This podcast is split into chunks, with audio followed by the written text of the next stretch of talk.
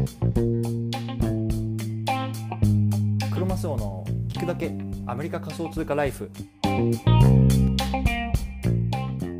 皆さんおはようございます。アメリカ西海岸在住のクロマスオです。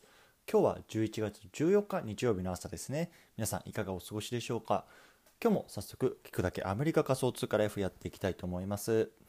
さて今日のテーマなんですけれども今日はソラナチェーンを使う時にやったこと FTX ユーザー向けこれねテーマで話していきたいなと思います。で今日の対象のリスナーさんはね仮想通貨の取引所として FTX っていうのを使ってるんだけどどんなチェーンと相性がいいのかなとかね。あとはね最近ソラナってよく聞くけどどうなんだろうとかねそういうふうにね思ってる方向けの内容になってます。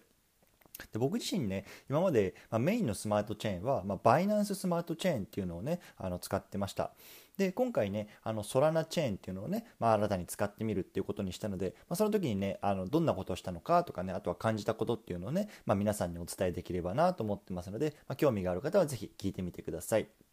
はい、でね早速結論なんですけれどもソラナチェーンを使う時にやったことってことということで、まあ、3つ挙げたいなと思ってます。1つ目はね、まあ、この FTX、まあ、僕は US なんですけれどもで、ま、ソルっていうね通貨を購入しました。2つ目はファントムっていうね新しい仮想通貨ウォレットを作りました。そして3つは3つ目ですがレイディウムっていうね、まあ、AM 上 M 上でね、まあ、運用してますというような感じですね。はい。でこれね、まあ、今日は詳しく話していきたいなと思いますのでよろしくお願いします。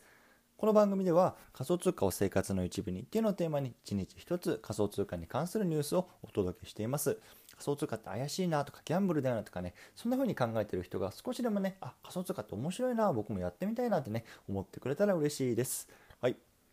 じゃあね今日このテーマを取り上げた背景なんですけれども最初少し説明したいなと思うんですね。うん。で僕はねあの FTXUS っていうね新しい仮想通貨取引所の口座をまあ1ヶ月くらい前に作ってね、まあ、コツコツね仮想通貨を買ってたんです買ってるんですよね。そう。でもともとバイナンス US っていう取引所を使ってました。はい、でもねあのこのバイナンス US がねこういきなりねなんかあのお金が引き出せなくなったりとか仮想通貨買えなくなっちゃったんですよね。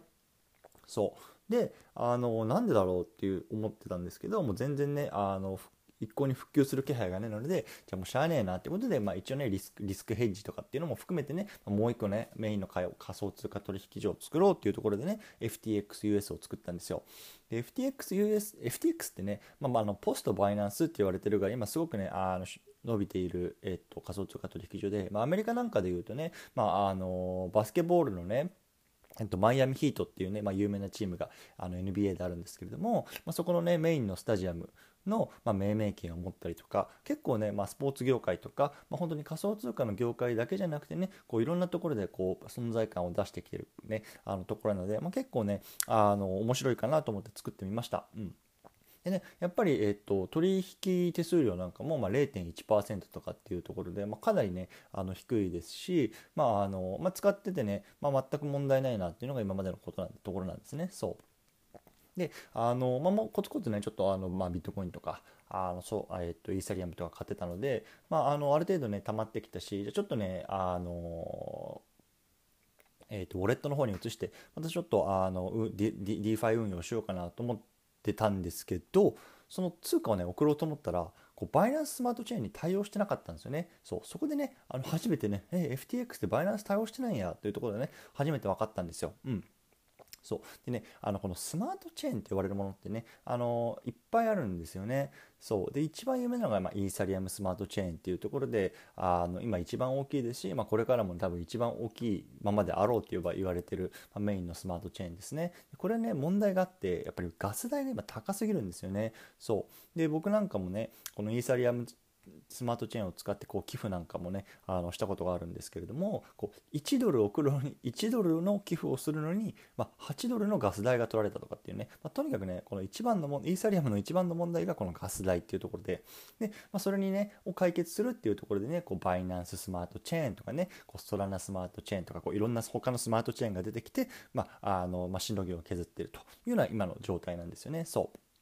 でこの FTX っていう仮想通貨がね、まあ、こうサポートしてるというかこうメインでこう押し出してるスマートチェーンっていうのがねこのソラナスマートチェーンだったんですよね。そう。なのでね、まあ、ちょっとソラナチェーンをね今回は、まああの使ってみようかなっていうところでねあのやってみた背景がありますと。そう。なのでねあの別にこのソラナを使いたくて FTX を解説してやってみるってわけじゃなくてね まああのなんか仕方ないからソラナを触るみたいな、まあ、ちょっとそういうようなところはあるんですけれども、まあ、とでもねあのやっぱりこう分散の観点からすごくいいかなってまあ結果論として見てるんですよね。そう。でバイナンススマートチェーンだけでさ使ってたらさもしねバイナンススマートチェーンに何かかった場合にねもうそこの資金が全部ロックされちゃうとかねなくなっちゃうみたいなこともあると思うんですけれども、まあ、一部をねこうソラナチェーンの本でで運用していくっていうところでね、まあ、そういう分散っていう意味もね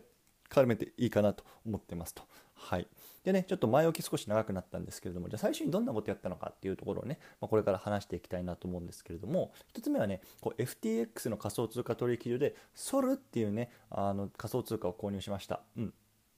であのバイナンススマートチェーンを使ってこういろいろね DeFi で運用していくの時にバイナンスコインっていうね BNB って言われるね仮想通貨が必要だったと思うんですけれどもこれがねいわゆるガス代に使われてたんですよね。そう。でこのソラナスマートチェーンを使う時に使う、まあ、ガス代として使うものっていうのがいわゆるこの SOL ソルって言われるね仮想通貨なんですよね。そう。なので、まあ、ちょっとねこれを今えー、っとねそんなの多くないんですけど200ドル分ぐらいかな、まあ、買ってちょっとねガス代にしようかなと思ってます。そう。でねこのソル自体も、ね、最近かなり上がってきていて、まあ、それがね結構そこソラナチェーンに対するねあの期待みたいなところって言われてるらしいんですけれども、まあね、あのちょっと僕はこれもコツコツ買って、まあ、少しガス代にしていこうかなと思ってますというところですね。はい。じゃあ1つ目がね、この FTX でソルを購入しましたっていうところですね。はい。でここから2つ目、3つ目見ていきたいと思うんですけれども、1回チャプター区切ります。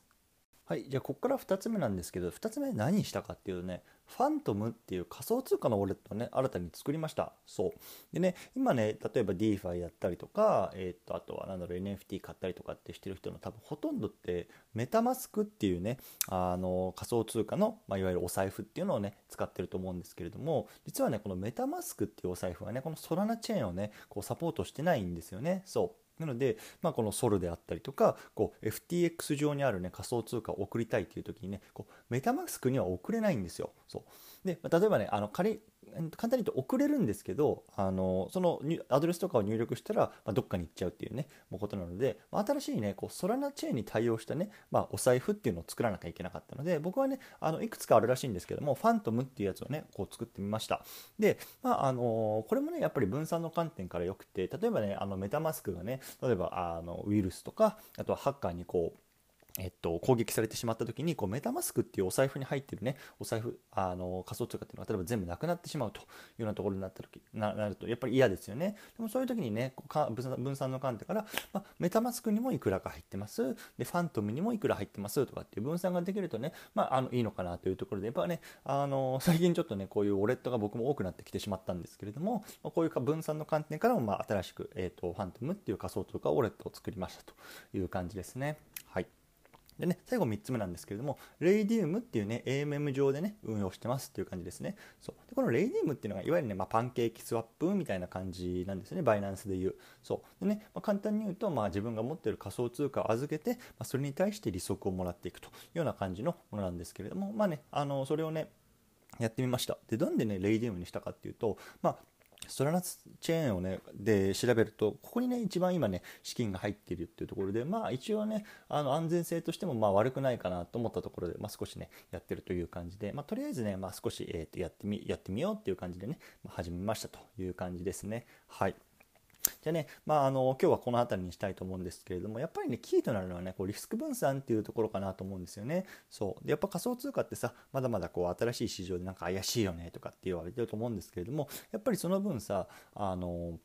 やっぱりこうシステム上にこうまだ脆弱性があってこうハッカーに狙われやすかったりとかっていうところもあると思うので、ね、バイナンススマートチェーンだけとかイーサリアムスマートチェーンだけっていうよりもねこういくつかに分散させてこう資産をね運用していくっていうことであったりとかあとはねこうメタマスクっていうお財布だけじゃなくて、まあ、こうファントムっていうものだったりあとは僕はねあのバイナンスチェーンえバイナンスチェーンウォレットかなとかなんか あのそういうのがあるんですけれどもそういうお財布も持ったり持ってたりとかこういくつかのお財布にこうあの資産を分散させたりとかっていうねあのものをやってたりとかあとはねこうパンケーキスワップで運用してレイディウムでも運用するとかなんかこういくつかのねえっとまあ、あの DeFi 上の、まアプリで運用していくとかってそれがねやっぱりあの大事かなと思います。うんね、仮に一つがねあのダメになっても、ね、他のやつでカバーできるカバーできるというか、まあ、全てを失わないようなあのもの体制をねこうコツコツ自分の中で作っていくっていうのもね、まあ、大事かなというところをね、まああの今回学んだなというようなところで今回はまとめていきたいなと思います。はい。でね、今日はソラナチェーンを使う時にやったこと、FTX ユーザー向けというテーマでね、話してきました。で、何やったかっていうと、1つ目が FTXUS で SOL っていう仮想通貨を購入しました。2つ目はファントムっていう仮想通貨ウォレットを開設しました。そして3つ目ね、レイディウムっていうね、あのアプリ上、アプリでね、まあ、あの仮想通貨を運用してますというようなところですね。まあね、本当にあの、これ全然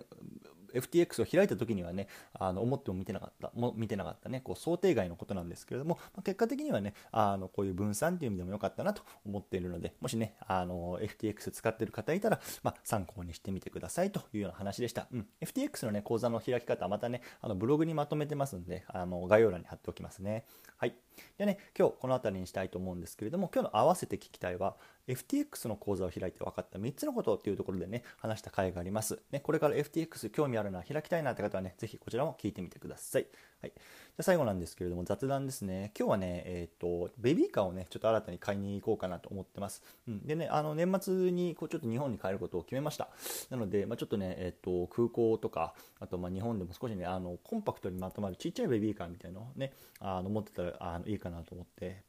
あのちょっと見に行こうかなと思ってますんで、まあ、それをね、あのちょっと使ってみて、まあね、あの少し少しずつね、こう日本に帰る準備っていうのも、まあ、していきたいなと思います。はい。じゃあね、今日はこの辺りにしたいと思います。今日は日曜日ですね。皆さん、良い休日をお過ごしください。ではまた。